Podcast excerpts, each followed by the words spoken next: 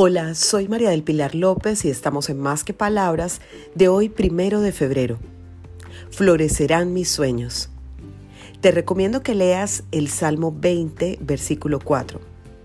Que te conceda lo que tu corazón desea, que haga que se cumplan todos tus planes. Empieza un nuevo tiempo de bondad y favor de Dios.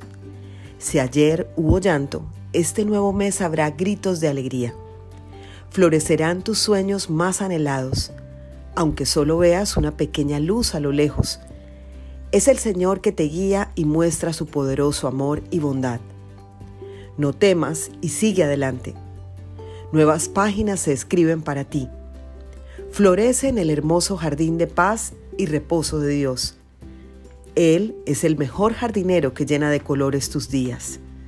Que el Señor te responda cuando estés angustiado que el nombre del Dios de Jacob te proteja. Feliz día para todos, para que conversemos más que palabras.